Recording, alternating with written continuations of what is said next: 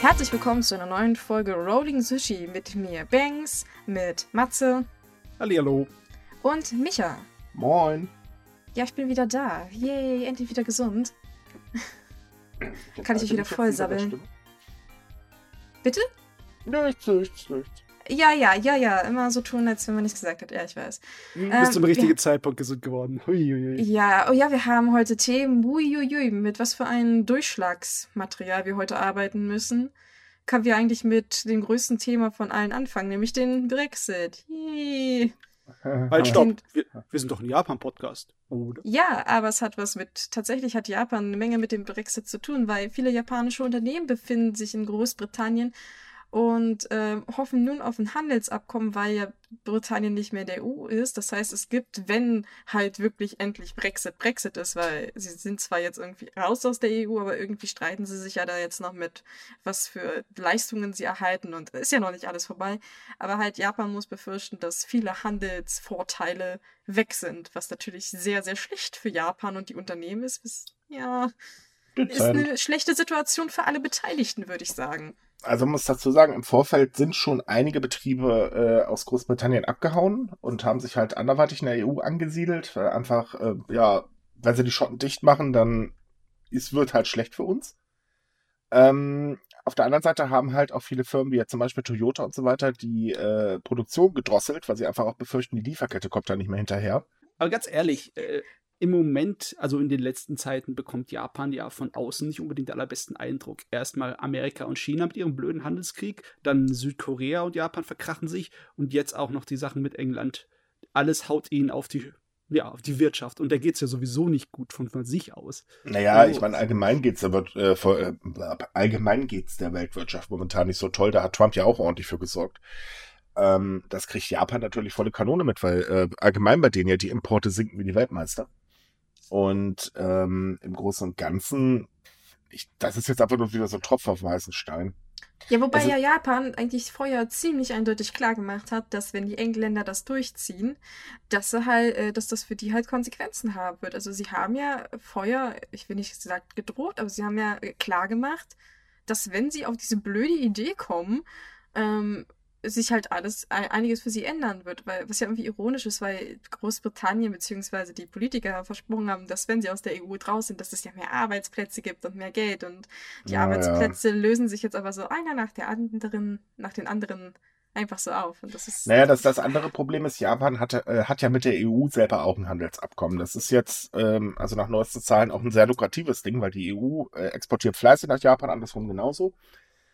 Das ist jetzt aber mit Großbritannien logischerweise nicht mehr. Also auch die müssen jetzt noch ein eigenes äh, aushandeln. Da gibt's jetzt aber das Problem, Großbritannien sagt, jo, machen wir sofort. Japan sagt, äh, einigt euch erstmal mit der Europäischen Union und dann sehen wir weiter. Und ähm, das alleine ist schon so ein Ding, wo man halt sagen kann, lieber Herr Johnson, vielleicht hätten Sie vorher mal nachdenken sollen und nicht einfach nur rausposaunen mit irgendwelchen Parolen. ja. Äh, das wird für, könnte für England sehr, sehr böse werden. Ich meine, gut, wir kennen das ja, viele Leute beglückwünschen Großbritannien ja, juhu, endlich raus aus Monster EU etc. bla bla. Aber wirtschaftlich eine ganz blöde Idee gewesen. Es ist sowas von blöd. Vor allem, ich frage mich jetzt, sie haben so lange für den doofen Brexit gebraucht. Ich habe gar nicht ehrlich gesagt gemerkt, wie lange. Also es müssten, glaube ich, jetzt fünf Jahre gewesen sein, ne? Ja, aber es wird doch mal Zeit, dass es beendet wird. Äh, Die Ja, neueste, letzte Staffel, die war schon nicht mehr schön. Aber ich meine, wenn sie alleine fünf Jahre dafür gebraucht haben, die, die, diesen Austritt irgendwie auf die Reihe zu kriegen, was denkt ihr, wie lange sie jetzt brauchen, bis die irgendwelche Regelungen haben mit der EU? Bis dahin ne, ist ihnen eingefallen, dass sie doch wieder in die EU wollen. Also, Nee, ich sag's mal so rum. Zurück, ja, warum nicht? Aber dann halt eben nicht mehr mit den alten Konditionen, weil auch da war äh, Großbritannien schon ordentlich am Extrawurst äh, braten. Ähm, wenn dann die Leute merken, okay, war vielleicht doch keine gute Idee, so auf Johnson zu hören, könnte das, äh, ich meine, warum nicht? Fehler kann man auch korrigieren, das ist ja das kleinere Problem. Das Ding ist halt, äh, für Großbritannien ähm, und die Japan-Beziehung sieht halt momentan echt ein bisschen übel aus. Und wenn halt noch mehr Firmen sagen, ah, wir gehen dann doch mal lieber, das ist uns ja einfach alles zu heikel, weil sie jetzt zum Beispiel mit äh, dem Handelsvertrag mit der EU nicht zu Potte kommen, dann hat Großbritannien die Arschkarte gezogen. Und dann, also mehr Arbeitsplätze wird es eh nicht geben, mehr Geld sowieso nicht, das ist auch totaler Quatsch. Aber dann werden halt Arbeitsplätze gewaltig flöten gehen, denn sehr, sehr viele Firmen sitzen in Japan, äh, in, in Großbritannien, ähm, darunter ja auch die Automobilhersteller, also Toyota und Co. Und äh, das wird nicht schön enden. Man Nein, könnte an, definitiv nicht. Man könnte das Argument bringen, dass Zeit absolut der größte Feind ist in der Angelegenheit. Ja, man könnte ich, vielleicht auch das Argument bringen, dass einfach ähm, solche, ich sag mal, Parolenschmeißer äh, vielleicht eventuell keine Parolen schmeißen sollten, weil die in der Regel keine Ahnung haben. Man sollte sie auch nicht wählen. Ja, ja ich, ich sag immer, von vornherein weg. die lautesten Affen sind nicht unbedingt die intelligentesten. Ja, das kannst du leider Auf jeden sagen. Fall. Äh, ich habe mir ein kleines bisschen so Recherche gegönnt was äh, die Schädig, du recherchierst? Was bist du ja, für einer? Was die Brexit-Befürworter angeht. Und zwar die Leute, die nicht den dummen Parolen folgen, sondern die tatsächlich triftige Gründe haben. Ähm, Sachen, die jedem etwas passieren können. Zum Beispiel ein Geschäft ist einfach zugrunde daran gegangen, dass äh, sie, naja, es, war, es gab Zweifel daran, ob ihre Arten und Weisen zu arbeiten EU-konform ist. Und es hat sich so lange hinausgezögert, bis das geprüft wurde, ganze drei Jahre, dass das Geschäft dann äh, daran zu Brunnen Ja, natürlich gibt es auch solche Fälle. Ich meine, die EU ist ja auch tatsächlich äh, man, mit manchen Regeln sehr seltsam. Ja, aber, ich meine aber nur, das ist ein gutes Beispiel dafür, in was für Situationen jetzt gerade Japan und England stehen. Ich bin mir fast schon sicher, dass wenn das nicht relativ schnell geregelt wird, dann könnte das ziemlich sich verwerfen, dass äh, die Handelsbeziehung zwischen Natürlich. Japan. Mm, Natürlich. Ja. Momentan ist Großbritannien halt eben der zweitgrößte Handelspartner eigentlich äh, von Japan gewesen. Ja, das dürfte jetzt alles ein bisschen anders aussehen. Das wird definitiv sich bei der Wirtschaft erstmal bemerkbar machen. Und dann ist es halt eben nicht mit, äh, ja, sie sind raus aus der EU, alles wird besser. Nein. Naja, aber dafür hat sich Japan ja auch schon mittlerweile in andere Richtungen umgeguckt. Ich meine, sie haben es ja mit Südkorea auch so ein bisschen verrannt. Aber dafür oh. versuchen sie ja mit anderen Ländern halt die Beziehungen zu verbessern, um da vielleicht outzusourcen. Also ich, ich denke schon, dass Japan da so ein Hintertürchen für gewisse Dinge hat. Ja, auf jeden Fall. Aber das Problem ist halt eben der Zugang zur EU selber. Der war halt eben über England. Und das ist momentan das größte Problem. Und ähm, da werden sich die Unternehmen definitiv was einfallen lassen. Da bin ich mir ziemlich sicher. Also ich glaube schon, dass wir in der nächsten Zeit öfters die Nachricht haben, äh, Firma XYZ äh, zieht oh, halt ja. nach was weiß ich wohin und halt eben raus aus der äh, aus Großbritannien. Da bin ich mir sehr, sehr sicher. Ich, ich bin mir auch sehr sicher, dass wir in der Zukunft öfter über das Thema Brexit noch berichten werden, weil, naja, Leider. viel Handlungsraum bleibt halt Japan aktuell in der Situation nicht. Nein, also wenn wir so miese Außenpolitik-Situationen haben für Japan, kann man es ihnen kaum ver äh, vergelten, wenn sie sich einfach nur nach innen wandten wieder und sich auf Naja, da, das Sachen Ding ist halt eben einfach, es gibt ja ein Handelsabkommen, das ist ja überhaupt kein Problem und das funktioniert ja, ja auch. Nur eben die Firmen jetzt in Großbritannien, also die japanischen Firmen, die profitieren einfach nicht mehr davon, weil es gilt halt für die nicht mehr und ja. äh, dass sie da dann wieder runterschlüpfen wollen, ist irgendwo nachvollziehbar. Hm. Es ist nur mal eine Zollerleichterung vom Feinsten und äh, die Unternehmen müssen ja auch wettbewerbsfähig bleiben, das ist ja nun mal ein Fakt. Ich habe gerade überlegt, wie, wie viel der, ähm, sind die britischen Pfund jetzt zum Brexit eigentlich gefallen? Ja, oder? Keine Ahnung. Moment. Ich weiß nicht, ich habe nicht nachgeguckt. Normalerweise immer, wenn, wenn die Pfund so fallen, weil Pfund ja äh, für mehr wert ist als der Euro. Da Aktuell ich kostet gleich. ein Pfund Sterling 1,19 Euro. Oh, das, das ist, das, der ist tatsächlich ein bisschen, ja. Der ist ziemlich runter, ne? Also es waren. Nö, der ist gestiegen. Ich weiß nicht, keine Ahnung. Also ich gucke jetzt gerade bei Google. Äh, ah, ja, ist Sorry. unverändert. Okay. Ja, alles unverändert. Okay, ich habe es auch gerade gehört. Na gut, ja. schade. Hätte man wir, doch wir, wir werden sehen. Also ich glaube für England, also ich persönlich glaube, der Brexit war eine ziemlich blöde Idee. Aber ja. Das, das, musst du nicht glauben, das ist eine Tatsache, das ist eine blöde Idee. Also das kann ich dir jetzt schon garantieren. Das, das ist vielleicht wird es ein, zwei gute Sachen haben, aber trotzdem brennt die Hütte immer noch. Das Problem an der ganzen Geschichte ist, es wird trotzdem weiterhin so laufen, dass äh, Johnson mit seinen Lügen durchkommt ganz viele ihn glauben werden und fertig. Es ist ja im Prinzip gleich zu ziehen wie mit unserem blauen Partei. Ja, das sind nicht nur die blauen, da gibt es auch in Japan die ein oder anderen Parteien, ja. die sehr laut schreien und in Amerika oh, ja. und Russland. Oder vielleicht, vielleicht kommt ja demnächst auch ein Politiker und sagt, wir müssen jetzt mit England Krieg führen und übernehmen dann Großbritannien. oh, ich hoffe, das sind nicht die Maßnahmen, die die japanische Regierung angekündigt hat. Ja, die Regierung nicht, aber bekanntlich gibt es da so ein paar Politiker, die sich gerne wieder einen Krieg wünschen, ne?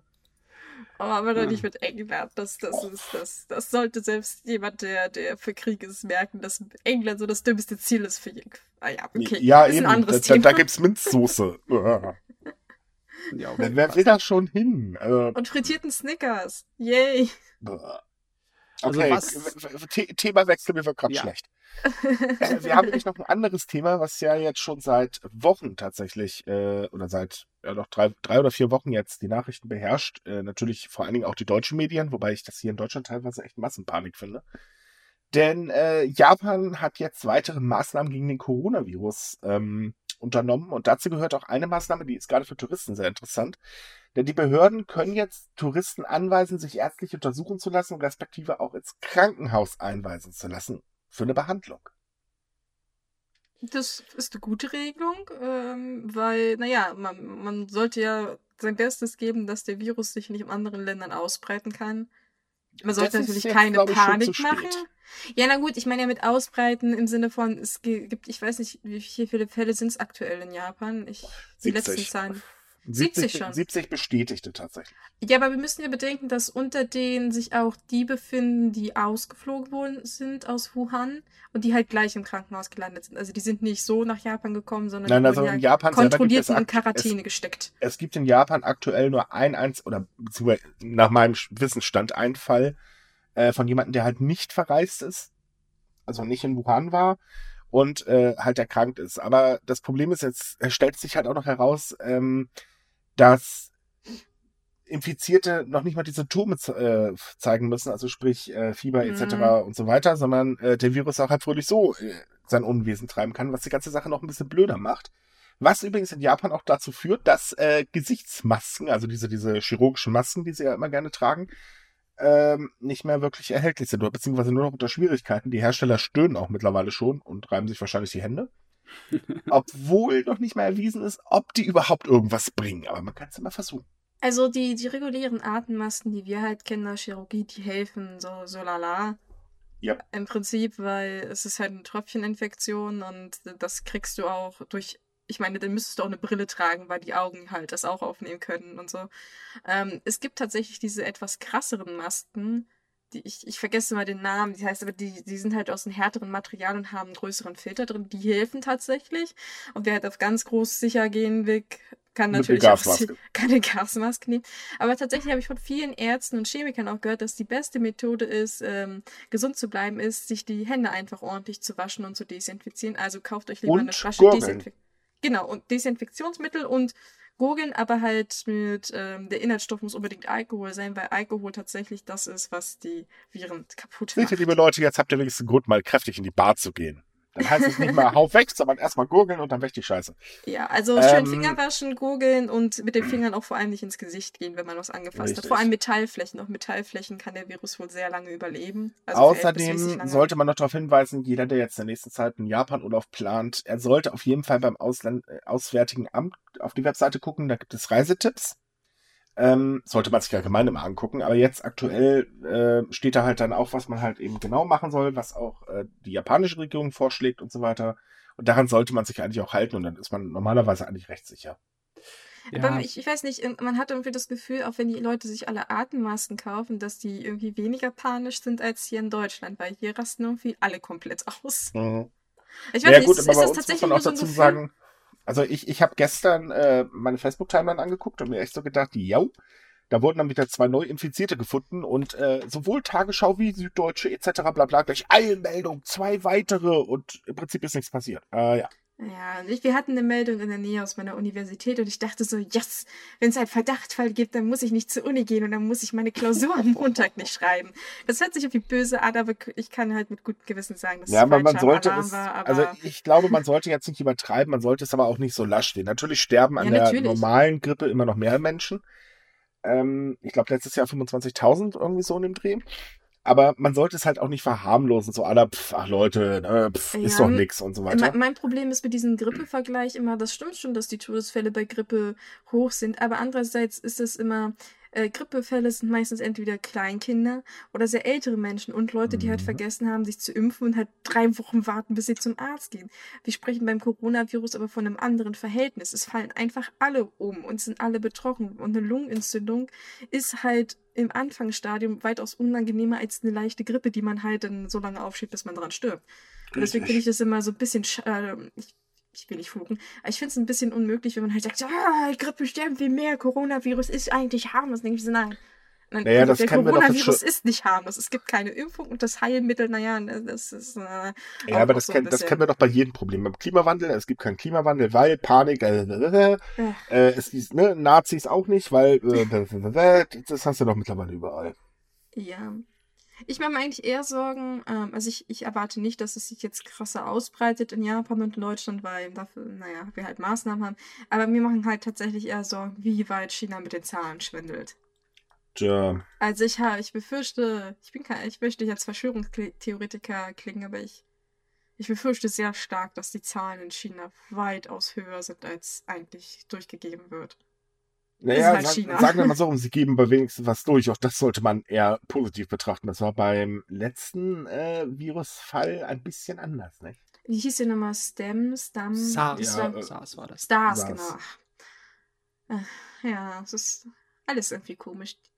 Aber ich, ich erinnere mich, dass ich letztes jemandem gesagt hat, dass in den letzten Jahrhunderten, in den 20ern immer irgendwie zu einer P Pandemie gekommen ist. Und ja, vielleicht hätte ich das nicht so laut sagen sollen.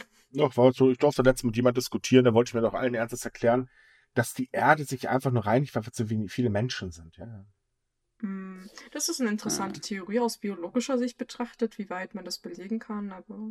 Es Ja, ist, ja, ich, ich wer- denke jetzt, derjenige hat nicht so weit darüber nachgedacht. Ich verstehe ja, schon das das, ist eine Problem. Frage für hoch ausgebildete Wissenschaftler. Okay, also wechseln wir das Thema, weil für uns ist das definitiv nix. Findest du? Oh, schade, ich dachte, wir diskutieren jetzt darüber weiter. Ne? Nein, gut, ähm. aber wir haben noch ein interessantes Thema, weil wir jetzt gerade eben schon so bei Krankheiten waren. Kommen wir doch mal zu einer Krankenschwester.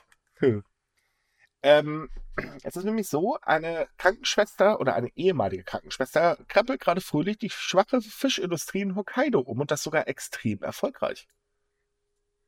Einer lustigen Art und Weise daran zu gehen. Im Endeffekt hat sie das äh, von einem typischen Verhältnis von Erzeuger und Großabnehmer umgewandelt in so einen kleinen Familienbetrieb. Ja, nee, gar nicht mal Familienbetrieb, nur das ist ja der Witz dran. Das ist mittlerweile schon ein ziemlich großer Betrieb. Das Interessante daran ist, sie hatte er überhaupt keine Ahnung von dem Geschäft, ist halt, ähm, also hat ihren Mann kennengelernt in Tokio und äh, da hat- er hat halt ge damals geklagt äh, und lohnt sich nicht mehr und so weiter und so fort und war, dann war halt erstaunt, wie teuer die Fischpreise in Tokio sind. Und er hat dann halt festgestellt, hm, der Zwischenhändler kassiert echt viel und ich krieg so verflucht wenig. Und äh, dann ist sie halt eben mit ihrem Mann dahin gezogen und ähm, hat ihren Hauptjob, also den Job als Krankenschwester halt aufgegeben und ähm, hat sich dann hingestellt und überlegt, wie kann man den Fisch bestens, äh, also am besten vertreiben, so dass halt eben auch Gewinn bei uns rankommt. Natürlich wie in Japan üblich, weil ist ja eine Frau, gab es erstmal ordentlich ähm, Gelächter. äh, Gelächter, Diskriminierung etc. bla bla, die allerdings sehr schnell verstummt sind, weil einfach sie andere Wege geht und tatsächlich es geschafft hat, in den, zumindest in dem Ort, wo sie wohnt, die gesamte Wirtschaft in der Hinsicht wieder richtig gut anzukurbeln. ja, also als würde ich sagen, ne? Respekt vor allem als Frau in Japan ist das nicht einfach. Definitiv. Aber das sieht man auch wieder, dass, dass Japan in gewissen Dingen es einfacher haben könnte, wenn sie einfach nicht so stark an alten, verstaubten Modellen festhalten würden. Also finde Tja. ich zumindestens. ja, Man könnte, also das ist ja fast schon eine Rückkehr zu älteren Modellen, dass man weniger sich auf die großen äh, Infrastrukturen verlässt und direkt an irgendwelche Großverhändler verkauft, sondern dass man das als Eigenhandel dann an äh, verschiedene Abnehmer verkauft in den Großstädten und überall. Das ist ja fast schon, ja, ist Rückgang zum altmodischen Stil, was eigentlich gut ist, weil äh, solche Arten von äh, Firmen, solche Arten von Unternehmen, die sind stabiler, wenn Krisen kommen.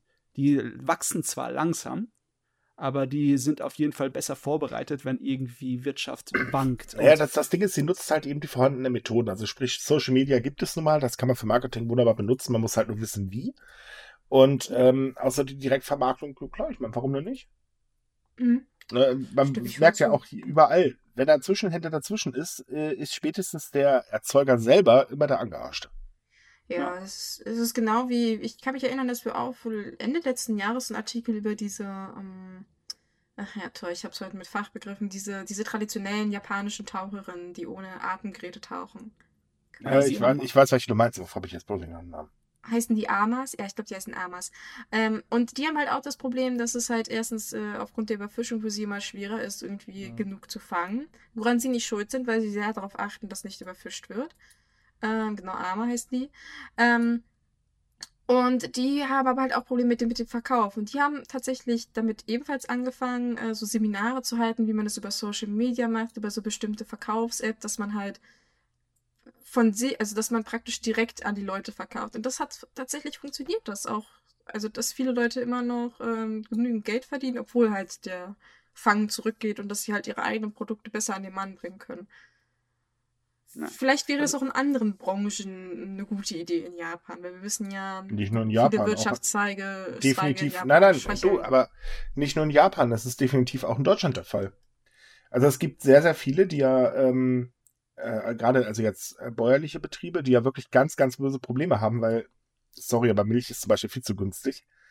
Und äh, auch da gibt es einige, die mit kreativen Ideen äh, da durchaus, ähm, äh, ich sag jetzt mal, ihr, ihr wirtschaftliches Überleben halt absichern. Anstelle halt, dass sie jetzt eben an, an Zwischenhändler wie jetzt, was ich, Campina oder Co. verkaufen. Ja, stimmt. Da hatte ich heute tatsächlich einen Artikel darüber gelesen, dass halt das Problem ist, diese Billigpreise ist von den mhm. großen Unternehmen.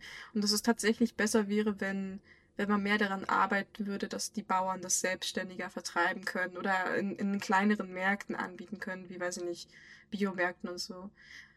Aber das bedeutet natürlich Arbeit. Und wir wissen ja, was der Bauer nicht kennt, mag er nicht relativ. äh, das größte Problem ist eigentlich eher, dass man die alten Strukturen oder die bekannten Strukturen nicht aufbrechen möchte. Und ähm, das ist, glaube ich, ein allgemeines Problem, weil never change a running system. Ja, genau. Ja, also das, das ist, das, das Problem in Japan, denke ich. Das ist es ist schön zu sehen, wie das hier so positive Auswirkungen hat, allerdings. Ich hoffe, dass dann auch andere Leute sich davon inspirieren lassen, weil hat ja den Fischern in dem Dorf ähm, neue Hoffnung gegeben auf ihren Wirtschaftszweig, ja. dass der mehr zukunftsträchtig ist. Und es hat natürlich auch viel gebracht für das Bild der Frau, weil es hat gleich eine ganze Menge andere Frauen auf den Plan gerufen, dass sie sich ebenfalls einsetzen in, im Geschäftsleben. Ja, das natürlich. sind aber gute Nachrichten in Japan, wenn Frauen so ein bisschen mehr ans Rampenlicht rücken. Das, das hört sich jetzt irgendwie komisch an, aber. Na, das ist doch definitiv der Fall. Jeder Bericht über eine Frau, die ähm, was stemmt und äh, mit Ideen vorangeht oder beziehungsweise mit neuen Wegen einfach zeigt, dass es auch besser funktionieren kann, das ist schon sehr viel wert in dem Land. Ja, definitiv, das gibt, definitiv. Das gibt einen kleinen Haken gegen das Never Change Running System. Ja, aber die meisten. Ein falsches Zitat ist es. es ist wahrscheinlich kein Knockout, aber es wird wahrscheinlich ein bisschen was ändern schon. Ja, ja, also ein bisschen können wir damit rechnen. Hoffen wir es einfach mal. Ne? Haben wir noch mehr so richtig schöne Nachrichten? Die ja, so wir haben tatsächlich noch eine Sache zum Thema Frauendiskriminierung, denn die Universität Todai in Tokio hat jetzt Studentenclubs äh, eingeschränkt, die Frauen diskriminieren. Das finde ich super, weil man mag es nicht glauben, aber tatsächlich gibt es in Japan noch solche Clubs, die im Prinzip Frauen den Eintritt verweigern können. Nein, nein, da Tatsache, ist es sogar noch schlimm. Nee, es ist sogar noch schlimmer. Und zwar, äh, diese Studentenclubs sind eigentlich auch für Leute von anderen Unis offen. Und ähm, gerade an der Toda-Universität gibt es sehr viele Clubs, die halt sagen, ja, wir nehmen Frauen von anderen Unis auf, aber bloß nicht von der eigenen. Ja. In meinen Augen mal ein totaler Quatsch. Und jetzt hat halt eben äh, äh, ein Studentenkomitee gesagt, ja, dann macht das, aber ihr dürft nicht mehr bei der Einführungsveranstaltung für neue Studenten teilnehmen. Und das ist ein richtig harter Schlag, denn genau das ist ähm, die Veranstaltung, wo die meisten neuen Mitglieder ähm, für die, äh, äh, gefunden werden. Das kennt man ja so, wenn man zum Beispiel mal ein Anime guckt, ne? gerade frisch auf der Schule und dann geht man auf den Pausenhof und dann wird man dann erstmal überrannt. So ungefähr kann man sich das vorstellen. Also so ähnlich, wohlgemerkt. Ähm, und für die Clubs ist das wirklich richtig böse. Ja, also ich, bevor du mir dazwischen gequatscht hast, das, das wollte ich eigentlich sagen, aber ich, ich finde es so absurd, dass man halt sagt, so ja, unsere eigenen Studentinnen wollen wir nicht, aber wir nehmen die von nebenan. Ja, dazu muss man sagen, ne, dass die Todai ist ja die in Japan gilt es als die, eine der schwersten oder die schwerste das Universität Elite, und hat auch den Ruf also als man, man sagt, sorry, wenn ich dazwischen bitte, aber man sagt, ähm, wer an der Todai studiert hat, der hat fürs Leben ausgesorgt. Das stimmt. Ja, so ziemlich. Das gehört also zu einem riesen Monsternamen. Ja. Und das ist eigentlich seltsam, dass das so lange bestanden hat ohne dass es irgendwie groß angefechtet oder umgestürzt wurde, weil diese Art und Weise von Diskriminierung ist eine ganz alte. Wir wollen keine Mädels, die schlau sind, sondern wir wollen die Mädels, die als weniger schlau gelten, weil wir mit denen besser umgehen können. Das kann man ganz einfach erklären. Ähm, die Todai hat ja letztes Jahr schon für ein, oder auch, ich glaube, vorletztes Jahr für einen ordentlichen Skandal gesorgt, weil einfach Frauen allgemein auch bei Prüfungen benachteiligt wurden. Ja, Das, oh, das war die Todai? War das, Das nicht war die auch Tokyo mein- Medical das- University? Ich Auch, weiß nicht. es waren mehr, es waren mehrere Universitäten und die Ja, Todai ja, war ich- auch dabei. Oh, tatsächlich. Ich kann mich nicht mehr so genau dran erinnern. Ich weiß, dass es relativ viele da am Ende waren. Ne? Die war mit Aha. dabei, nur sie war halt auch eine der wenigen Universitäten, die äh, dann gesagt haben, als es rausgekommen ist, okay, wir räumen jetzt hier richtig auf und das ziehen die halt durch. Das finde ich Ja, aber es geht gut, weiter. Weil, Aufräumen ist noch nicht vorbei. ja, weil. Ist ja auch richtig so. Man, man mag es halt nicht glauben, weil man denkt ja eigentlich, Universitäten sind so die geistige Elite. Bis auf wenige Ausnahmen. Ja, aber du kannst will jetzt nicht- niemanden äh, angucken, Äh, warte aber- mal, geistige Elite hört aber da auf, wo äh, ein Schwanz getragen wird in der Regel. Äh, ich wollte, ich wollt, das wollte ich halt sagen und ich meinte, ähm, aber es ist, wie gesagt, in Japan so unglaublich erstaunlich, dass ausgerechnet an diesen Universitäten so viel Diskriminierung gegenüber von Minderheiten und Frauen äh, zu spüren. Es gibt viele Frauen, die setzen sich jetzt äh, aktuell sehr stark dafür ein, gegen sexuelle Belästigung und allgemeine Benachteiligung an Universitäten. Und man denkt sich so, ähm, das, wir sind im 21. Jahrhundert. Warum müssen dafür Frauen in einem so, wie sagt man, fortgeschrittenen Land wie Japan sich dafür einsetzen? Ich meine, wir haben hier in, ähm, in, in Deutschland uni an Universitäten Ethikkommissionen und äh, Gleichstellungsbeauftragte und sowas. Und da kannst du in Japan an vielen Universitäten lange suchen, bevor du sowas findest. Ja, kann man leider die Elite nicht gleichsetzen mit sozialer Progressivität. Ja, Japan ist ja auch nicht so fortgeschritten. Also sprich technologisch, ja, natürlich, brauchen wir nicht drüber reden. Mhm. Äh, okay, mit Ausnahme des Bereichs bargeldloses Zahlen. Aber gesellschaftlich ist Japan komplett zurückgeblieben. Ja, so krass würde ich das jetzt nicht sagen. Doch, also Definitiv. es gibt Länder, weil, die sind definitiv schlimmer, aber sagen wir mal, Japan hat eine Menge Aufholbedarf. ja, okay, natürlich gibt es äh, Länder, die sind schlimmer, aber äh, für ein Industrieland, äh, gerade das, äh, was ist das drittstärkste äh, Industrieland äh, der Oh. Welt, würde ich sagen, ist schon extrem zurückgeblieben. Ich weiß nicht, ich finde zurückgeblieben immer so, so ein bisschen hart. Ja, aber in dem Fall eigentlich die passende Formulierung.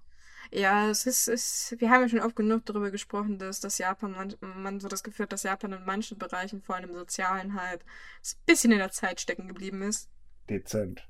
Wäre eigentlich immer interessant, zu, äh, ob es dazu Forschungsberichte gibt, warum das so ist, weil ich meine, andere Länder, die sind zwar- Tradition. Ich mein, Ja, ja, aber nur, ich, Japan ist ein sehr traditionelles Land und ähm, das ist halt eben auch Tradition. Ja, diese traditionellen äh, Strukturen sieht man je deutlicher, je äh, größer die unter, das Unternehmen ist. Oder beziehungsweise je größer die, ähm, ja, die der Zweig der Wirtschaft ist oder beziehungsweise der Bildungswirtschaft oder der Regierung, je größer es ist, desto traditioneller ist es meistens. Dann ist es schön zu sehen, wenn man dann in Firmen irgendwelche Bewegungen sieht. Es ist schön zu sehen, wenn die Tokio-Universität, die größte Universität, jetzt sagt, da, das lassen wir uns nicht mehr gefallen, wir räumen jetzt da auf. Oder wenn andere Firmen dann äh, ganz neue Sachen reinbringen, wie zum Beispiel, dass sie die Mitarbeiter versuchen, mehr miteinander zu verbinden, indem sie ähm, ja, Computerspiele-Turniere anstiften. Das finde ich nämlich zum Beispiel auch sehr super, die Idee. ja, das stimmt. Da haben wir auch gleich schon das nächste Thema, was ich wahnsinnig interessant führe, dass man finde, ähm, Jetzt hat Dass er so man eine schöne solchen- Überleitung gemacht und du kommst gleich an und haust, jetzt haben wir das nächste Thema, das ganze Überleitung kaputt. Ah, Haha, Sorry. meine Überleitung kam zuerst. ah, sorry, ich. äh, ja, Naja, aber gut, jetzt sag mir mal soll so, ich jetzt ist. weitermachen? Ja, mach. Ich ich würde sagen, ich finde die Idee ziemlich cool, vor allem weil halt Japan so ein traditionelles Land ist und wir erinnern uns, wir hatten schon mal dieses Thema mit dem traditionellen Feierabendsaufen. Und da ist das doch Ja. eine wunderbare Alternative, dass statt die sich eins hinter die Binde kippen, lieber sich virtuell eins auf die Mütze hauen oder Autorennen fahren. Ich weiß ja nicht genau, was für Spiele gespielt werden. Fußball. Fußball. Fußball, oh, das ist cool. Na gut, Meistens also ich ein Handyfußballspiel. Fußball Na, das Ding ist halt, äh, die Firmen oder viele Firmen in Japan oder immer mehr Firmen ähm, sehen das halt als äh, teamfördernd an.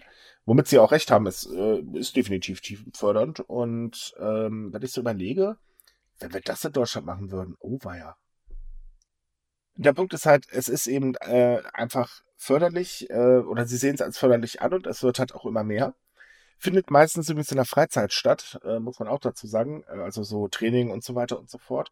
Und eben auch immer mehr ältere Leute, die eigentlich überhaupt nichts so mit Games zu tun haben, interessieren sich dafür. Und da kommt dann eben die Kommunikation ins Spiel, weil gerade die Jüngeren, die ja auch äh, noch nicht so lange im Unternehmen sind in der Regel, ähm, gehen dann halt hin und dann, ja, hier so funktioniert's etc. bla bla und dann trainieren sie halt gemeinsam und dadurch findet halt eben diese äh, Kommunikation auf einer anderen Ebene statt.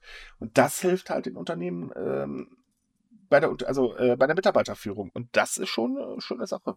Ja, das wäre richtig toll, wenn das in gewisser Weise die Trinkgelage ersetzen könnte, weil das große Problem ist ja immer auch, wer länger an der Firma da ist, der hat halt einen höheren Stand und das ist nicht so einfach, so einfach die Kluft zu überbrücken, äh, ja. als jüngerer und neuerer Mitarbeiter mit den älteren, den Senpais irgendwie zurechtzukommen.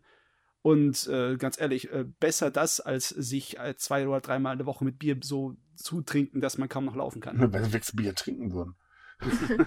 ich wollte es auch gerade sagen, ist so, so zum Aufbrechen zwischen diesen Machtverhältnissen ist das wahrscheinlich sehr gut, wenn man einfach, naja, wenn, wenn man es wie gesagt aufbricht und versucht, das Verhältnis zueinander auf eine gleiche Höhe zu stellen, weil im E-Sport äh, sind alle halt gleich. Also da äh, ja, okay. Nicht also so ich meine jetzt im also Team. Der 20-Jährige macht halt den 60-Jährigen wahrscheinlich schon platt.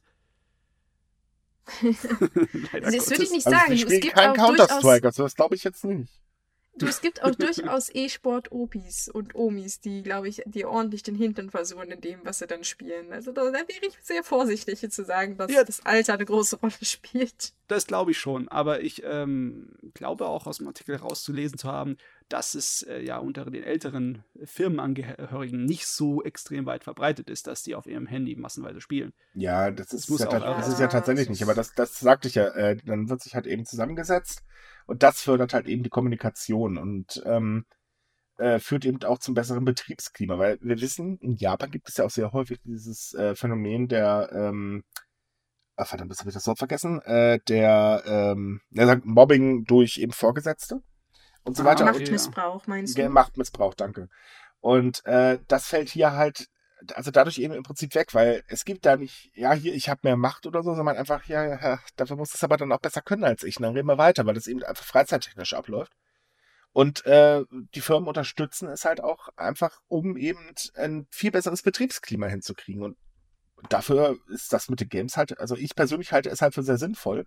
Und muss auch ganz ehrlich sagen, das ein Modell, da könnte Deutschland gerne mal mitmachen. Das würde ich auch sagen. Warum haben wir eigentlich kein E-Sport-Team, Micha? weil ihr alle zu blame seid?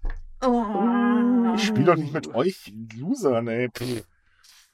Gubi, ich kann mich erinnern, dass ich letztes gesagt habe, ich möchte nicht mit dir spielen, weil, weil ich das Spiel doof finde. Das könnte vielleicht auch der Grund sein. Aber Guild Wars als E-Sport, ja doch, obwohl, stimmt, äh, ja, könnte man schon. Aber äh, ja, nee, mit euch spielen, lasst mal. Ich habe auch schon euch genug am Hals, da brauche ich das nicht auch noch. Oh, schade, ich hatte mich jetzt gefreut schon. Ach, was willst, du denn, was willst du denn spielen? nein, nein, nein, jetzt mal raus mit der Sprache. Nee, also ich wenn wir wirklich E-Sport-technisch spielen, da gibt es ja eine Menge Auswahl. Also von, ja, von Shootern bis, bis Autofußball gibt es ja eine Menge. Ich weiß ja nicht, für was du dich eher interessierst. Ja, garantiert nicht für Autosport und Fußball.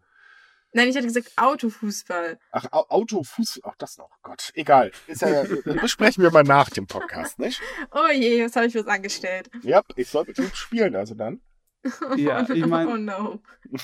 Sieht auf jeden Fall so aus, als in diesem Punkt, äh, dass Japan ein kleines bisschen weiter voran ist als dann gut, Deutschland oder andere Länder. Aber ja, in anderen Bereichen hat es halt immer noch viel aufzuholen. Leider Gottes. Definitiv. Aber äh, es ist halt eine schöne Idee. Ich überlege halt immer einfach nur, wenn das in Deutschland eingeführt wird, ob Seehofer dann einen Herzinfarkt bekommt. Terroristen überall, Terroristen. genau das.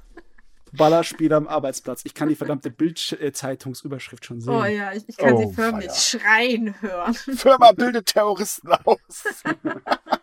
aber, aber wir sind doch eine Firma, wir, wir stricken doch bloß. Egal, alles Terroristen. ja, okay, wir, wir machen mal weiter mit einer anderen Sache, denn ähm, wenn wir hier schon über die Arbeitswelt reden, es gibt ja viele Leute, die möchten sich gerne selbstständig machen.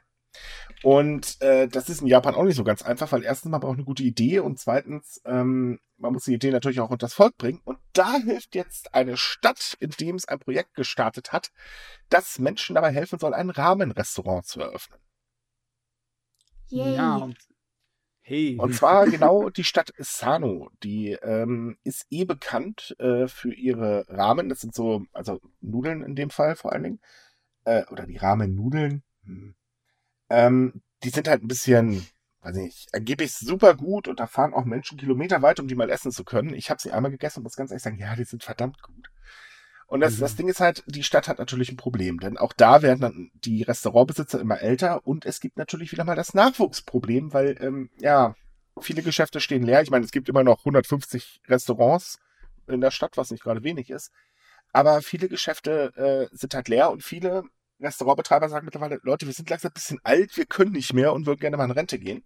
Und jetzt hat die Stadt halt gesagt, okay, ähm, wir helfen jetzt halt dabei und ähm, haben eine Firma engagiert, die jetzt halt ein ähm, Projekt gesta äh, gestartet hat, wo sie halt sich ganz gezielt an Leute wendet, so, hey, wollt ihr ein Rahmenrestaurant aufmachen? Kein Problem, wir helfen. Wir helfen euch dabei, das Geschäft zu finden. Wir helfen euch dabei äh, und zeigen euch, wie das Ganze überhaupt funktioniert. Geben Kurse für, äh, ähm, für die, äh, damit die Leute lernen, wie sie halt ein Restaurant ähm, führen müssen und so weiter und so fort. Und ich finde das eigentlich auch eine sehr geile Idee. Ich würde gleich mitmachen, wenn ich nicht in Deutschland leben würde. Hm.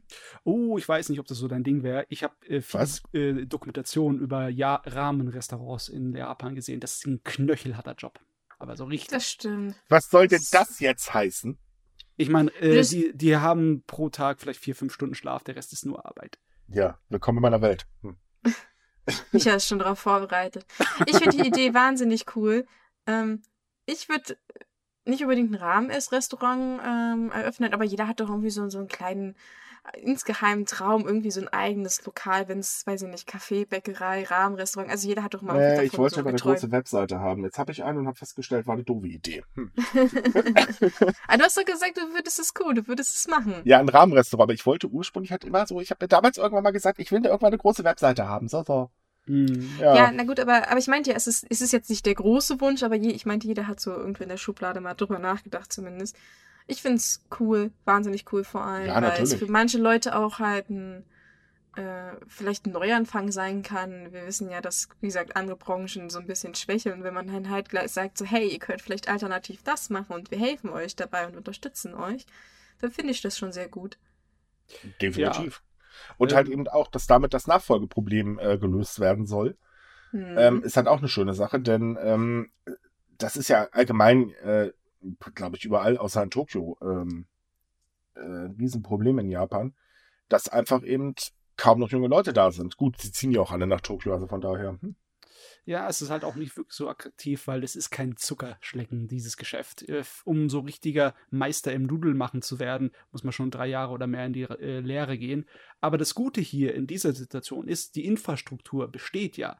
Mhm. Weil in Sano ist ja das äh, Rahmengeschäft eine große Angelegenheit. Da gibt es oh, ja, ja, bereits über 100 Restaurants und auch äh, Leute, die dann halt die mit Nudeln und gut allem beliefern können. Ne? Und da haben sie die Gelegenheit, Nachwuchs aufzuziehen. Richtig. Also ich, ich weiß bloß, als ich diesen Artikel gelesen habe, musste ich irgendwie so an diese Geschichte denken mit dem Yakuza-Rahmen-Restaurant. Ich weiß nicht, ob man sich das so ein bisschen Naja, aber das, das war ja ein bisschen was anderes, ne? Naja, aber ähm, ich meine, sie haben ja im Prinzip auch komplett von Null angefangen. Klar, sie hatten die Unterstützung nicht, aber ich hatte mir halt so gedacht, so, ähm, das, das waren halt so Ansp äh, also Faktoren, wo ich mir dachte, ich kann verstehen, wieso Leute das halt abschreckt. Und wenn es halt jetzt Unterstützung gibt, äh, finde find ich das eine gute Entwicklung. Es also das, das Schlimme bei so einem Restaurant, Restaurant, ist, ist, dass der Start unglaublich schwer ist. Ähm, wenn du keinen Namen hast oder, also ich sag mal so, du machst jetzt einfach irgendwo eine Klitsche auf, das funktioniert nicht, dann kommen die Leute ja nicht automatisch. Und der ganze Teil fällt halt weg.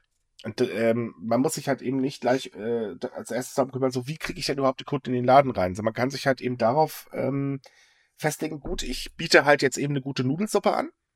Ähm, brauche mich um den Rest nicht kümmern, weil ich habe hier sowieso schon die Aufmerksamkeit, denn ich bin ja durch dieses Programm reingekommen. Und das, denke ich, ist schon mal ein ganzer mhm. Batzen. Gerade wenn du frisch selbstständig bist, ähm, hast du ja ziemliche Probleme, weil du halt wirklich überlegen musst, wo kriege ich die Kunden jetzt überhaupt her? Und mhm, äh, von daher ist es ist ein erleichterter Einstieg. Natürlich wird es danach genauso hart wie bei jedem anderen Geschäft auf, weil man muss sich ja erstmal halten können. Aber damit hat man zumindest einen äh, Fuß in der Tür. Definitiv, ja. definitiv.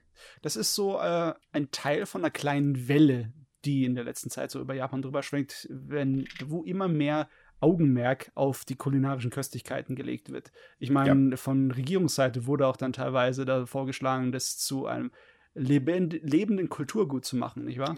Ja, das hatten wir doch auch letztens erst im Podcast. Ja, ja, ja. Ähm, aber es ist ja nicht nur das, also allgemein hat man auch so eine Welle oder beobachtet man eine Welle, dass halt die ähm, ganzen Gemeinden mittlerweile sehr kreativ dabei sind, um wieder Leute reinzuholen und eben diesen ähm, äh, Wegzug zu stoppen, weil es ist nun mal so, dass sehr, sehr viele Gemeinden gerade aussterben und ähm, solche Ideen helfen halt einfach auch wieder Leute zurückzuholen. Nicht aktuell so erfolgreich, wie man jetzt meinen würde, aber ähm, es sind zumindest mal Ideen. Ja, Ja, also. wenn man das dann kombiniert mit modernen Medien, wenn man dann äh, so weit ist, dass man die gescheite Webseite hat, mehrsprachig und dann auch natürlich äh, das WLAN und die Apps für die Gegend dort, wenn dann die Olympiade kommt, dann können sie dann voll reinhauen damit. Dann könnten sie Erfolg haben, das wieder aufzuziehen. Ja, ich denke Und auch so könnte man Erfolg haben. Also ich halte es eigentlich für wichtig, dass äh, allgemein die ländliche Struktur wiederhergestellt wird. Ähm, diese Landflucht, in, also jetzt speziell natürlich auf Japan, ich weiß, jetzt kommt wieder Stimmen in Deutschland, aber genauso. Ähm, äh, das ist in Japan halt wirklich ein ganz großes Problem und ähm, die ländlichen Gebiete sind ja gnadenlos am Aussterben, obwohl eine Infrastruktur ja auch da ist. Das muss man auch mal ganz ehrlich sagen. Also Japan ist ja weiß Gott nicht so schlimm auf dem Land wie wir jetzt äh, bei uns zum Beispiel, wo man teilweise äh, Internet. Warte mal, ich glaube, da musst du das Kabel da reinstöpseln. Ähm, Oh ja, es, es gibt genug Gegenden bei mir in der Nähe hier, wo es keine Kabel gibt, sondern nur mit Funk Mhm. Internet zu bekommen ist. Ja, ja, das, das ist eben das Problem. Und das ist in Japan halt, äh, klar gibt es solche Ecken auch, aber das ist halt, weiß Gott, nicht ganz so schlimm wie hier. Nur äh, das Problem ist halt eben, Tokio ist halt auch wahnsinnig teuer. Das muss man einfach ganz ehrlich sagen. Und ähm, nicht jeder kann sich das zum Beispiel leisten. Und von daher ähm, ist es ja auch eine Entlastung, wenn man halt eben die Möglichkeit hat, irgendwo woanders sich wieder was Neues aufzubauen. Und wenn man halt Hilfe bekommt, ist es auch für Familien durchaus interessant. Ja, da ist der Tourismusaufschwung in Japan vielleicht wirklich sogar eine gute Sache, die dagegen halten könnte. Und wenn sich dann Äh, der Tourismus konzentriert sich aber momentan auch eher auf die üblichen Attentäter. Ja klar, aber du, man hat ja auch öfters schon gesagt, dass es einen ganz langsamen Trend geht, der davon weggeht, weil die üblichen Attentäter sind überfüllt. Ne? Oh ja. Ich bin mal auf die Bürgermeisterwahl in Kyoto gespannt. Die waren ja heute. Äh, wer gewonnen hat, weil da hieß es ja auch, der äh, Tourismusboom könnte den aktuellen Bürgermeister den, äh, die Position kosten. Was man ja irgendwo verstehen kann. Also, ähm, ja, Tourismus kann schon einiges reißen in Japan.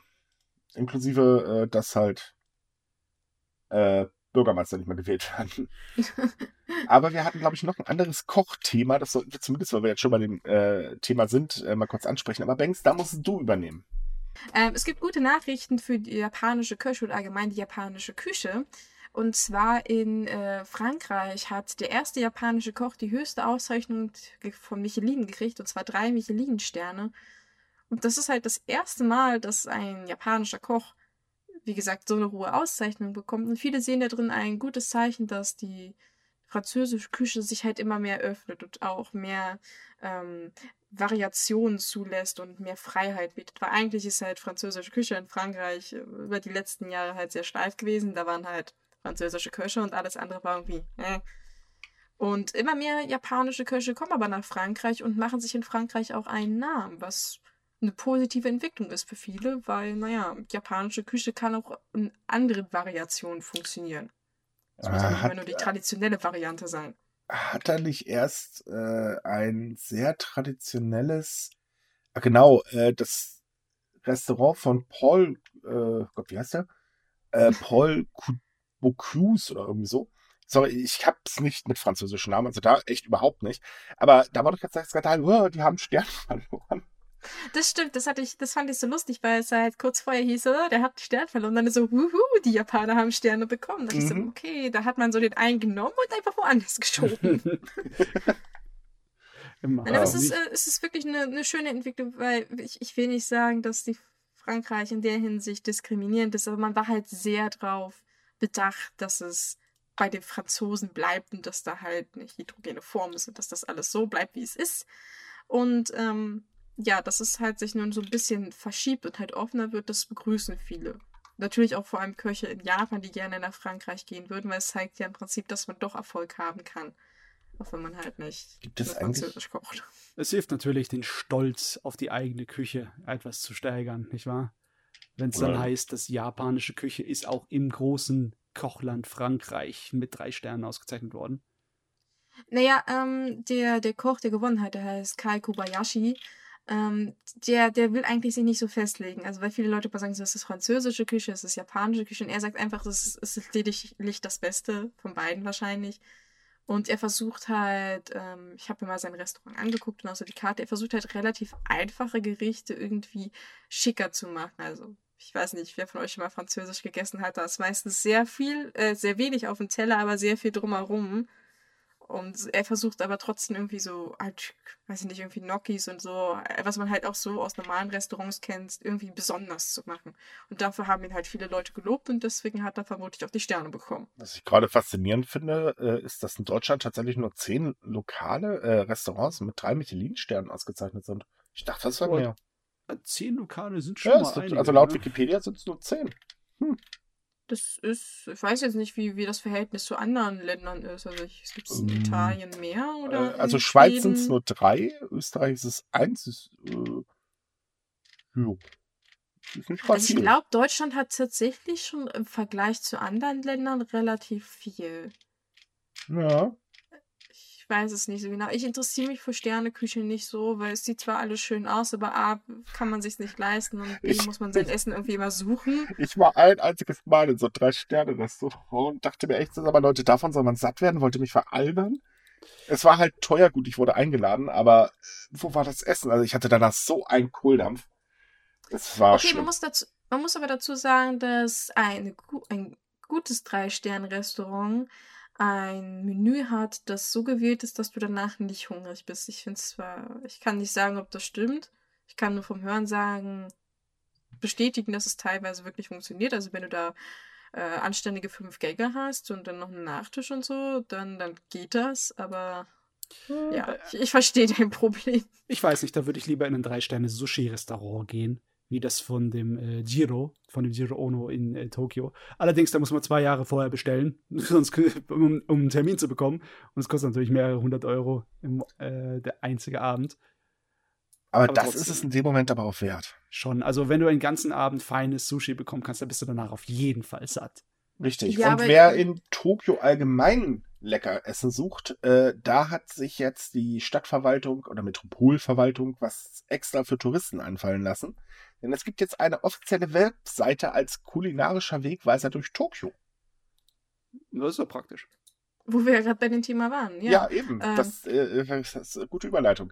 Dann ist es halt so, ähm, dass die äh, insgesamt hat Tokio 230 Sterne-Restaurants und natürlich haufenweise weitere Gaststätten.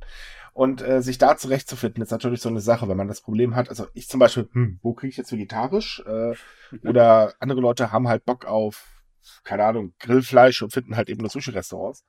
Und äh, da kann man sich in Tokio wirklich sehr gut verlaufen. Ähm, genauso halt auch wie, wenn man was Traditionelles sucht, äh, landet man in einer Ecke, wo es halt eben nur die ganzen modernen Sachen gibt und so weiter und so fort. Und diese Webseite soll halt bei helfen.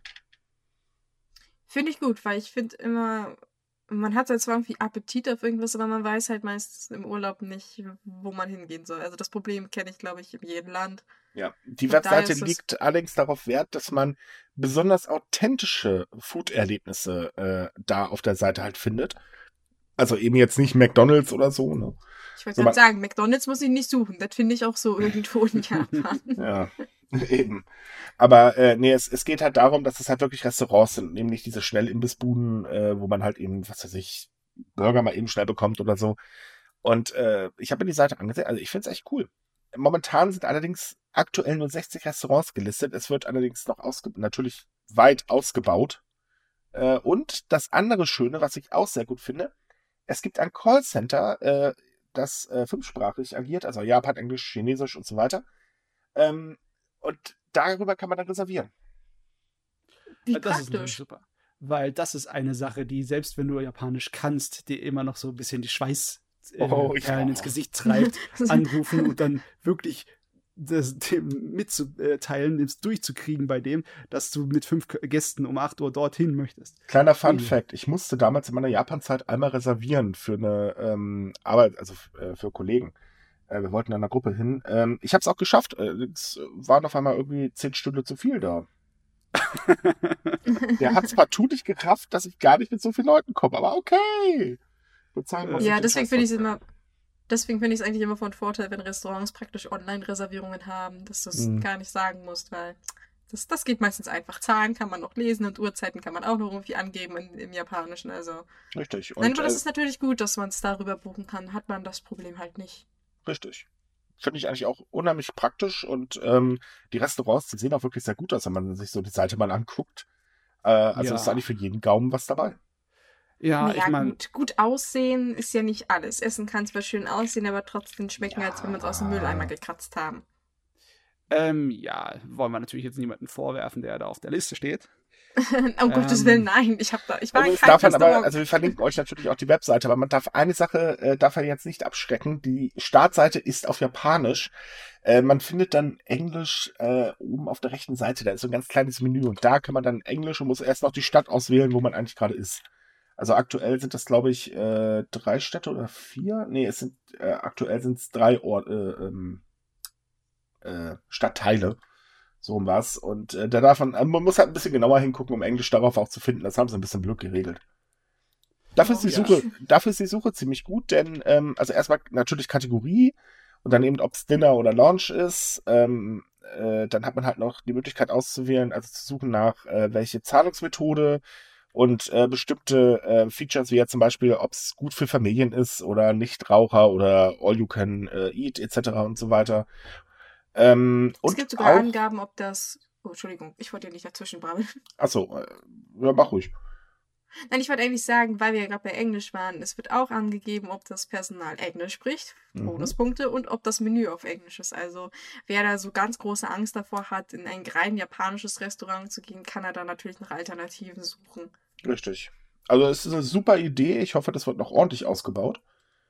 Ähm, da findet man sich auf jeden Fall relativ leicht dann zurecht. Und Englisch sollte man eh schon können, wenn man jetzt in Japan unterwegs ist. Also wenigstens das sollte man hinkriegen. Ja, also das, das, das wird Und man sollte Japan-Englisch verstehen, aber das ist doch eine andere Schwierigkeit. Ach ja, da gibt es ja dieses, diesen lustigen Song, Japan-Englisch. Ja. Das wird Auf jeden Fall alles, was einem so ein kleines bisschen den Frust und die Kopfschmerzen erspart beim Essen gehen, das ist gut, weil mhm. wenn man auf die Preise guckt, dann hat man ja schon genug Stress. Einige Köstlichkeiten können äh, ziemlich teuer sein.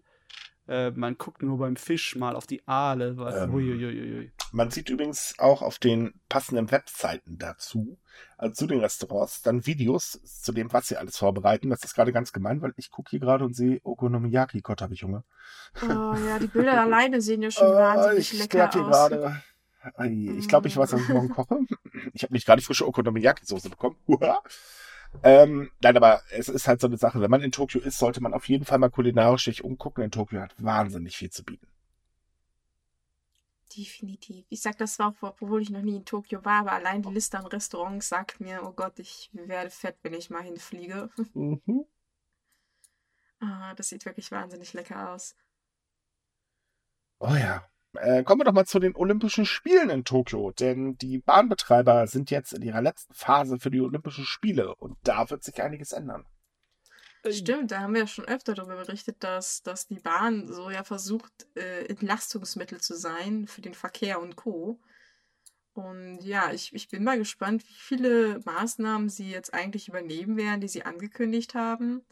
Naja, also zumindest gibt es schon mal eine neue ähm, Station auf der Yamanote-Linie und das seit 49 Jahren auch schon mal eine Premiere. Eine ja, sehr, sehr moderne vor allen Dingen noch, ne? Hm? Eine sehr moderne, also immerhin mit Sicherheitsrobotern und äh, mit, mit ähm, Self-Checkout-Shops äh, und solche Spirenzien. Ja, so ja, äh, wenn ich es richtig verstanden habe, äh, auch so, so ein, wie sagt man, so ein Vorzeigemodell sein, weil viele mhm. Bahnbetreiber wollen ja allgemein mehr KIs einsetzen und mehr, ähm, ja, Selbstständigkeit an den Bahnhöfen haben, weil es mangelt halt auch an Personal. Und Richtig. wenn man anständige Roboter hat, kann man das Problem so ein kleines bisschen lösen, nicht wahr? Alexa, wo muss ich hin? Haha. äh, hast du dann da nur noch zum Brüllen. Aber ähm, nee, das, das Schöne ist halt auch, äh, dass die sehr viel Wert darauf legen, momentan den englischsprachigen Service auszubauen. Also sprich, äh, es werden Übersetzungsgeräte verteilt und äh, neue Beschilderungen und so weiter und so fort. Und, und das finde ich auch unheimlich gut, das hätten sie eh schon mal machen müssen, ähm, die Züge gerade auf der äh, Yamanote-Linie ähm, kriegen jetzt extra Plätze für Rollstuhlfahrer. Das hat mich überrascht, weil ich wusste nicht, dass es das nicht gibt. Ich bin davon ausgegangen, dass das so selbstverständlich ist. Naja, also als, als Rollstuhlfahrer mit ein bisschen Gehirn meidest du diese Linie, weil bekanntlich ist das die, äh, wo die Leute schön in den Zug gestopft werden. Da möchte ich als Rollstuhlfahrer nicht drin sitzen, weil ich, du weißt, was du genau auf Gesichtshöhe hast, ne? Ja, rein theoretisch haben diese Bahn, äh, die Züge ein Abteil, wo du mit einem Fahrrad äh, reinkommst, weil mehr Platz oh. ist und da könnten auch der Rollstuhlfahrer rein, aber ja, mit dem Verkehr dort auf der Yamanote kannst du es vergessen. Das kannst du total vergessen, das ist echt zum, Entschuldigung, heulen. Also ich bin zweimal mit dieser Linie gefahren und beide Male habe ich mir gedacht, yo, ich weiß jetzt, wie sich eine Sardinie fühlt in der Dose. es ist, ja. vor Dingen im Sommer ist das Horror. Ich bin ja Pendler und ich habe auch tatsächlich eine Bahnlinie erwischt, die zu gewissen Uhrzeiten, besonders am Morgen, so voll ist, dass gewisse Stationen keine Menschen mehr einsteigen können. Ich weiß also nicht mehr, wie sich diese Menschen fühlen. Und das ist wirklich nicht schön im Sommer. Also, nope. Ich, da merkst du ganz genau, wer gerne kräftig äh, bestimmtes Deodorant benutzt. Und nein, diese Werbung zu diesem Deodorant stimmt nicht. Die Mädels fliegen nicht auf einen zu. Aber egal. Ähm, ich wäre ja glücklich, wenn sie Deo verwenden würden. Ich sehr das glücklich. wollte ich jetzt nicht sagen. Ich wollte jetzt hier nicht unsere. Ähm, du musst ja bedenken, wir könnten auch Leute haben, die gerade essen, während sie den Podcast hören. Also lassen wir das mal lieber. Ähm, zu weiteren Maßnahmen gehören übrigens auch, dass äh, überall neue Bahnsteige entstehen, die halt breiter sind, was auch eigentlich sehr praktisch ist, gerade wenn es so proppenvoll ist. Ähm, und äh, Mensch, was war das nächste? Ach ja, genau. Äh, die Hauptsache ist vor allem die Chatbot-Software. Die finde ich wiederum cool. Ähm, also es ist halt so, dass äh, an vielen Bahnstationen gibt es ja so Möglichkeiten, ne? Knöpfchen drücken, Frage stellen, Antwort kommt. Und da setzen viele Bahnbetreiber halt eben auf KI, äh, die halt eben in Farbsprache antworten. Was natürlich sehr praktisch ist, weil dann versteht man auch endlich mal was. Und gerade jetzt hat Google ja auch eine Software vorgestellt, die soll ja irgendwie äh, genauso antworten oder man soll gar nicht mehr merken, dass das irgendwie ein Chatbot ist oder sowas. Naja, praktisch. Ja, mittlerweile hat man ja die Technologie dafür. Und Japan hat ja schon öfters Pläne vorgestellt, wie es modernisieren möchte bei dem Zug und mhm. bei den Bussen und Bahnen, dass man da einfacher als Ausländer seinen Weg finden kann. Und da haben sie hier natürlich ihr Idealbeispiel, wenn sie eine ganze neue Station aufbauen, dass dann überall die Möglichkeiten besteht, dass man ohne Probleme seine Informationen und Weg finden kann. Richtig. Dann äh, sorgen sie natürlich auch dafür, dass die Mitarbeiter, die da in Fleisch und Blut da sind, auch noch mit Übersetzungsapparaten ausgestattet werden, beziehungsweise mit Apps für ihr Handy. Ja. Also das, da machen sie sich schon viel Mühe und ich, ich kann es immer auch nachvollziehen, warum sie sich so viel Aufwand machen, weil wenn man dann sich vorstellt, wie die Olympischen Spiele dann im Sommer kommen, dann wird es wirklich, dann kommt ein kleines bisschen albtraumartig werden. Ja, muss man aber auch sagen, einzelne kleine Sache, die es einem erleichtert. Es kommt aber auch darauf an, wie sich die Virussituation entwickelt. Äh, das könnte für die Spiele vielleicht eventuell gar nicht so toll werden. Hm. Also da bleibt es erstmal abzuwarten. Aber ja, es werden wahrscheinlich mehr Menschen äh, nach Japan kommen, auf jeden Fall, weil Olympische Spiele zieht ja dann doch ein paar mehr Leute an. Ähm, eine Sache ist übrigens noch, äh, die ebenfalls geändert wird, und zwar die Betriebszeiten. Die Bahnen werden länger fahren. Denn auch wenn man sich glaubt, in Tokio sind um 0 Uhr Schluss oder um 1 Uhr? Ich glaube um 0 Uhr, ne? Ich glaube, es kommt, glaube ich, ja. drauf an, ja. Mhm. Ähm, aber das war schon vornherein klar, dass, dass die länger fahren. Also zumindest wurde es schon, glaube ich, seit Anfang letzten Jahres. Es wurde für die Yamanote äh, und für äh, zwei andere Linien angekündigt. Mittlerweile steht aber fest, alle Linien werden verlängert. Ja, das äh, war halt damals, man hatte, man hatte halt erst überlegt, ich glaube, es gab auch einen Probeversuch und dann wollte man halt entscheiden, ob die anderen nachziehen und man mhm. hat halt festgestellt, dass das doch eine ganz gute Idee ist. Weil man, man hofft ja darauf, ähm, dass mit den veränderten Fahrzeiten Mitarbeiter von Unternehmen halt nicht die Rush Hour benutzen und stattdessen sagen, okay, dann fahre ich einen Zug früher oder einen Zug später, damit ähm, das halt nicht zu so einer großen Belastung kommt. Ich weiß nicht, wie gut das halt funktioniert, dass man die Leute darum bittet, dass sie zu einer anderen Uhrzeit losfahren, weil ich meine, sie müssen ja immer noch pünktlich zur Arbeit kommen.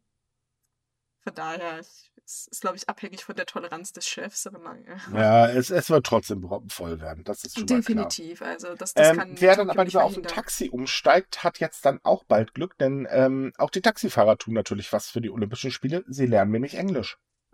Ja, tatsächlich. Also, also Taxifahrer in Tokio äh, lernen allgemein vermehrt Englisch, weil es halt mehr Touristen gibt. Und dadurch, dass ja auch der Flughafen da gleich in der Nähe ist, ist Englisch für gewisse Dinge halt irgendwie wichtig.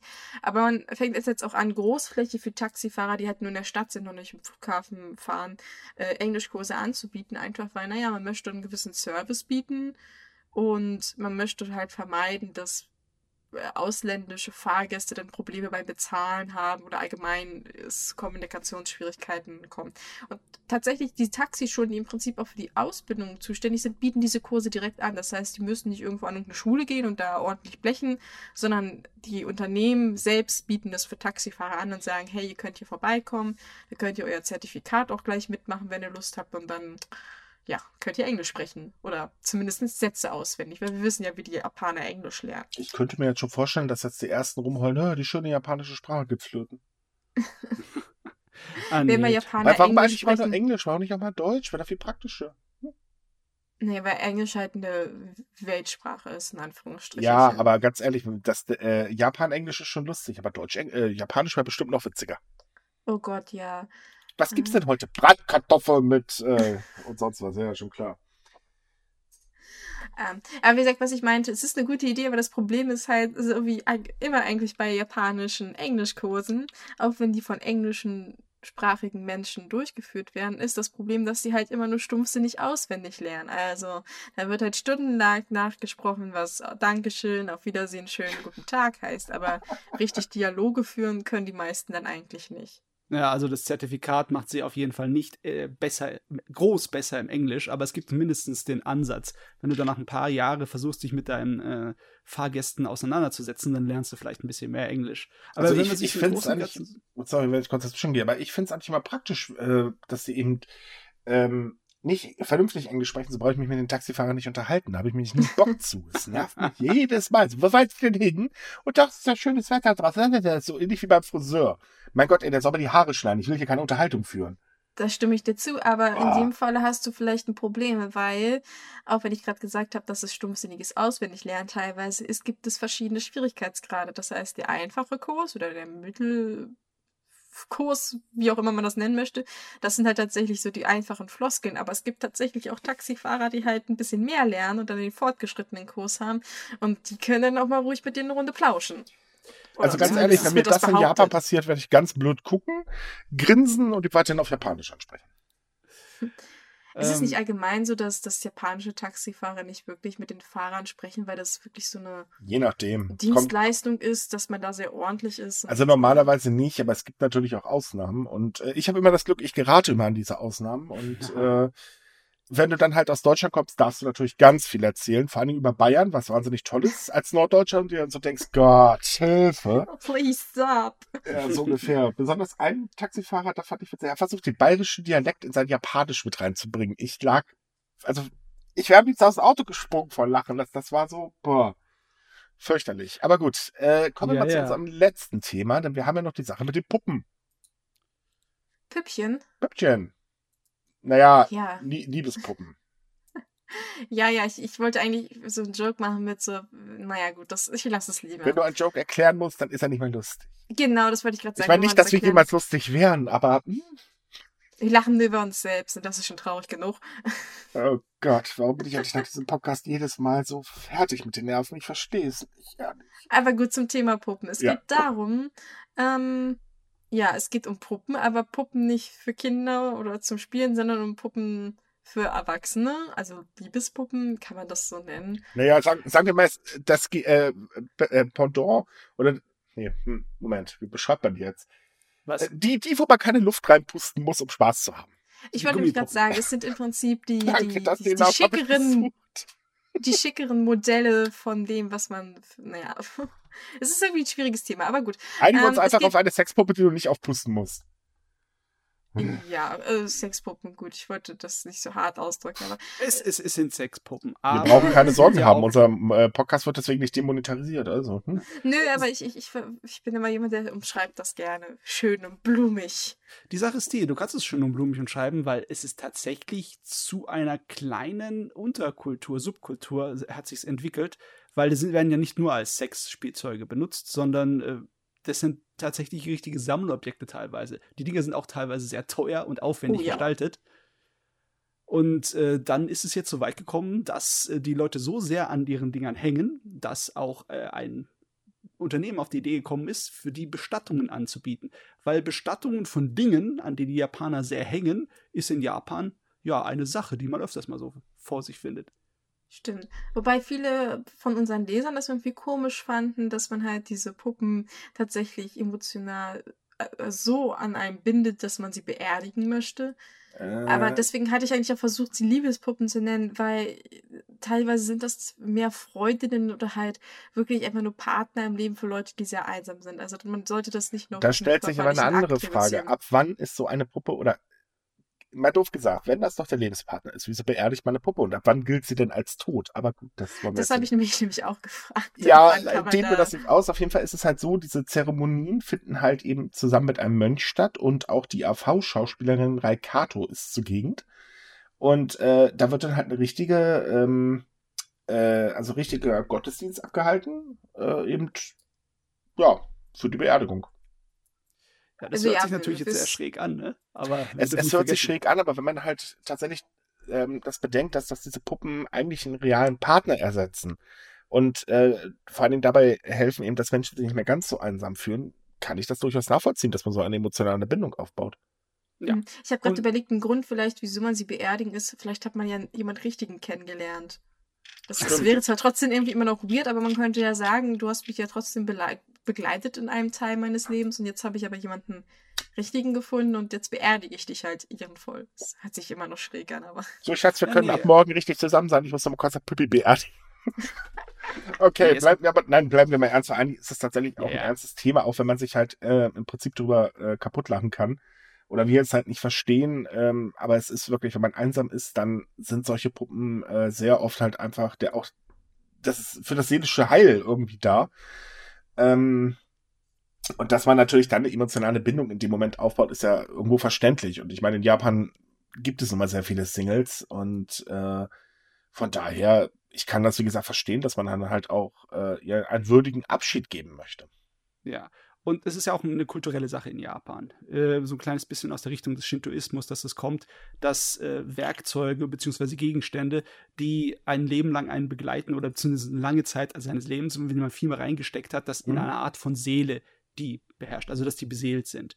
Äh, zum Beispiel, wenn man das japanische Puppentheater, das klassische nimmt und da so eine extrem aufwendig äh, gefertigte Puppe, wo ein Meister, also bis er Meister wird, 20, 30 Jahre lang mit üben muss und mit Vorstellungen machen muss, die wird nicht einfach weggeschmissen, wenn die ausgedient ist. Nee, die wird, äh, das, das wird schon ein kleines wenig verehrt. Ja, das Ritual das, im Prinzip. Ja. Wobei man sagen muss, ein ganz schön teures Ritual, weil mit 500.000 Yen, also ungefähr 416 Euro für eine Standardbeerdigung, das tut schon weh. Äh, wer auch noch äh, die Luxusvariante haben möchte, der kann dann mit 90.000 Yen rechnen. Das sind so ungefähr 750 ähm, Euro. Ähm, da gibt's dann halt noch mehr Schnickschnack drumherum. Also es ist schon heftig. Weil wir jetzt auch so ein paar Jokes gemacht haben. Ich finde das eigentlich auch ähm, ein ernstes Thema. Also ich, ich, ich verurteile die Menschen nicht und finde auch nicht, dass sie irgendwie bekloppt sind. Weil ich meine, ähm, im Vergleich dazu, es gibt ja in Deutschland auch Beerdigungsveranstaltungen für Hunde und Katzen. Da könnte man natürlich auch den Kopf schütteln, weil es sind nur Hunde und Katzen. Ja, okay, und, nee, da, äh, also.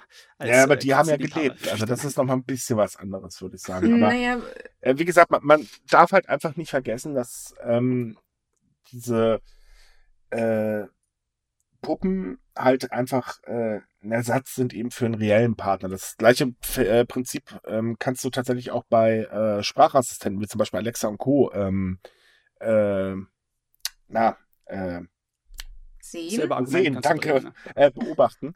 Auch da ist es tatsächlich so, dass ähm, sehr viele Menschen, die wirklich einsam sind, äh, für das Ersatz für soziale Interaktionen ist.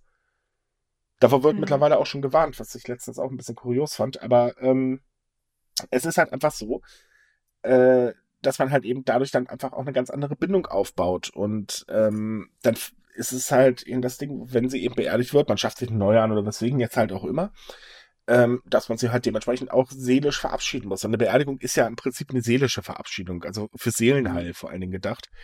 Äh, so, von daher, es ist wie gesagt verständlich.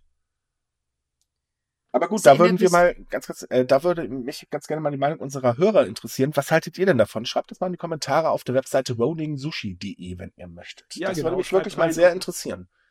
Ja, ob ihr zum Beispiel euer altes, geliebtes Fahrrad auch gerne beerdigt hättet. Oder so etwas. Zieh's doch nicht gleich wieder ins Lächerliche. Ich möchte das allgemein mal wissen, was ihr von solchen Puppen haltet und wie äh, ihr dazu stehen würdet. Jetzt Fahrrad mal außen vor, aber äh, mich ja, interessiert einfach mal die Meinung gemacht. unserer Hörer. Ich habe es auch nicht lächerlich gemeint. Ich habe mein Fahrrad geliebt. Es hat mir 17 Jahre lang treu gedehnt. So. ja, ich glaube, jeder hatte mal irgendwas so im Leben, wo, wo, wo es tatsächlich dann irgendwann mal einen Abschied gab und man am Boden zerstört war. Echt? Das war wahrscheinlich. Ja, also ich, ich hatte, zumindest als Kind, es hört sich jetzt auch absolut absurd an. Ich hatte, ich hatte eine Lieblingskassette und ich habe das Ding, es war zwar keine soziale Bindung, aber ich habe das abgrundtief vergöttet und das ist dann irgendwie kaputt gegangen und ich, ich habe äh, Tränen geweint, wie als wenn mein Hund gestorben wäre. Also ja, doch, stimmt. Als ich damals meine Lego äh, eingemottet habe ich habe als Kind sehr gerne Lego gespielt und irgendwann war dann halt so der Punkt, ja, jetzt wird's halt langsam und ich habe zwar dann schon lange nicht mehr benutzt, aber es tat tatsächlich ein bisschen in der Seele weh, als ich Ja, meine ich.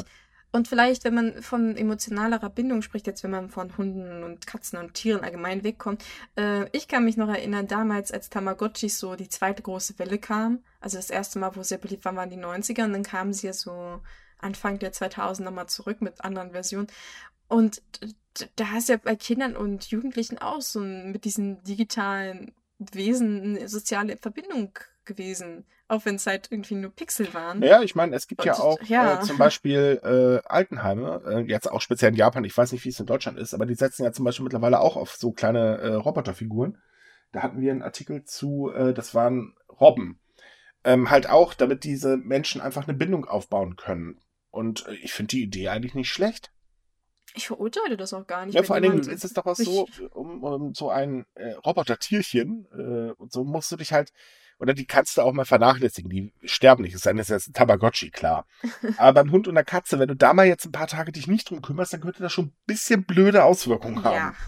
Also, wie gesagt, ich finde es nicht schlimm. Ähm, ich persönlich würde es nicht machen, das ist aber eine andere Geschichte, das ist halt persönliche Einstellung.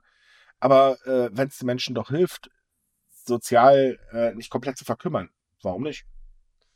Da haben wir auch äh, noch das zweite Mal gehabt. Wir haben, glaube ich, auch schon darüber berichtet, und zwar diese Mischung aus Hologramm und Alexa. Das Ach, ist ja gerade äh, auch die ganz Ga groß. Gatebox. Die ist ja auch gerade ganz groß im Kommen. Die ist und, toll! Ich finde sie, find sie auch wahnsinnig cool. Ich meine, ich bin kein besonders einsamer Mensch, aber ich komme halt auch manchmal irgendwie einsam, also ich komme nach Hause und bin dann allein und auch für einen längeren Zeitraum, dann, dann denkt man sich so, irgendwie ist mit jemandem, den man sprechen möchte, hätte man schon gern. Wobei ich bei sowas immer, wenn es schon KIs im Spiel sind, weil es gibt ja diese Puppen mittlerweile auch schon mhm. mit äh, Sprach-KIs, die sind zwar noch nicht so ausgereift, aber die können trotzdem durchaus das ein oder andere, dass es eine zu intensive Verbindung gibt. Also dass wir dann von einer fanatischen krankhaft Beziehungen sprechen. Ja, das müssen. kann aber bei allem passieren. Ich meine, ganz stimmt, ehrlich, klau einigen Leuten die Alexa, ich habe ja hier auch eine stehen, wenn sie weg wäre, wäre sie weg, so Punkt. Aber äh, klar, einige Menschen, die würden da wahrscheinlich am Rad drehen. Wobei nochmal ganz kurz zur Gatorbox muss ich sagen, das Ding ist wirklich ein bisschen besonders, weil sie funktioniert ein bisschen besser, finde ich, als ein normaler Sprachassistent. Ähm, auch wenn sie nicht richtig hört. Ich habe äh, mir halt eine besorgt, weil ich das Ding mal ausprobieren wollte. Ich fand ja total faszinierende Technik. Ähm, das hat tatsächlich schon was. Allerdings muss ich zugeben, ich fühle mich irgendwie immer beobachtet, deswegen schalte ich sie meistens ab. Ui, ui, ui. Ähm, das ist nicht nur ein Mikrofon, die hat auch eine Kamera dran, oder wie? Ja, auch. Also sie, sie kann äh, dich ein bisschen mitverfolgen. Es ist jetzt auch nicht so eine ausgereifte Technik, dass du ja jetzt denkst, du hast eine kleine Fee irgendwo im, im Käfig oder so. Aber ähm, sie, du kannst ja mit ihr interagieren und du hast ja dann eben einfach auch ein Bild. Und dieses Bild interagiert dann ja mit dir. Also nicht einfach nur jetzt Sprache oder, oder wie auch immer. Und ähm, es ist halt, für mich ist es ein ziemlich geniales Spielzeug, weil es einfach witzig ist. Aber äh, ich denke da auch, das ist halt irgendwie äh, auch wieder so ein Ding für einsame Menschen wahrscheinlich sehr hilfreich. Es sei denn, man vernaht sich halt. So, aber ich glaube, wir haben jetzt genug darüber gesprochen. Wir sind nämlich am Ende unseres Podcasts angekommen und wahrscheinlich werden jetzt wieder einige sagen, yay.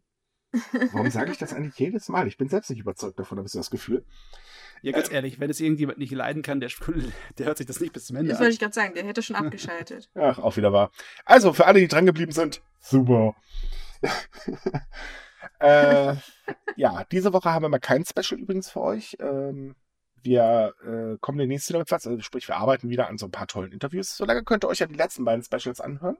Fand jetzt mit äh, Special mit Lab 6 äh, ist ziemlich gut geworden. Also es hat wahnsinnig viel Spaß gemacht.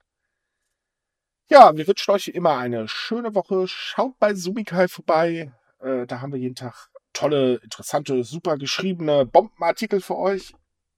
Also komm, jetzt übertreib's nicht. Ja, ich gebe gleich den Mund das waschen, ich gebe es dazu.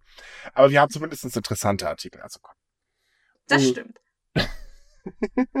Sonst würden wir darüber nicht reden. Richtig. Ja, wir wünschen euch eine schöne Woche und bis zum nächsten Mal. Tschüss. Ciao. Ciao.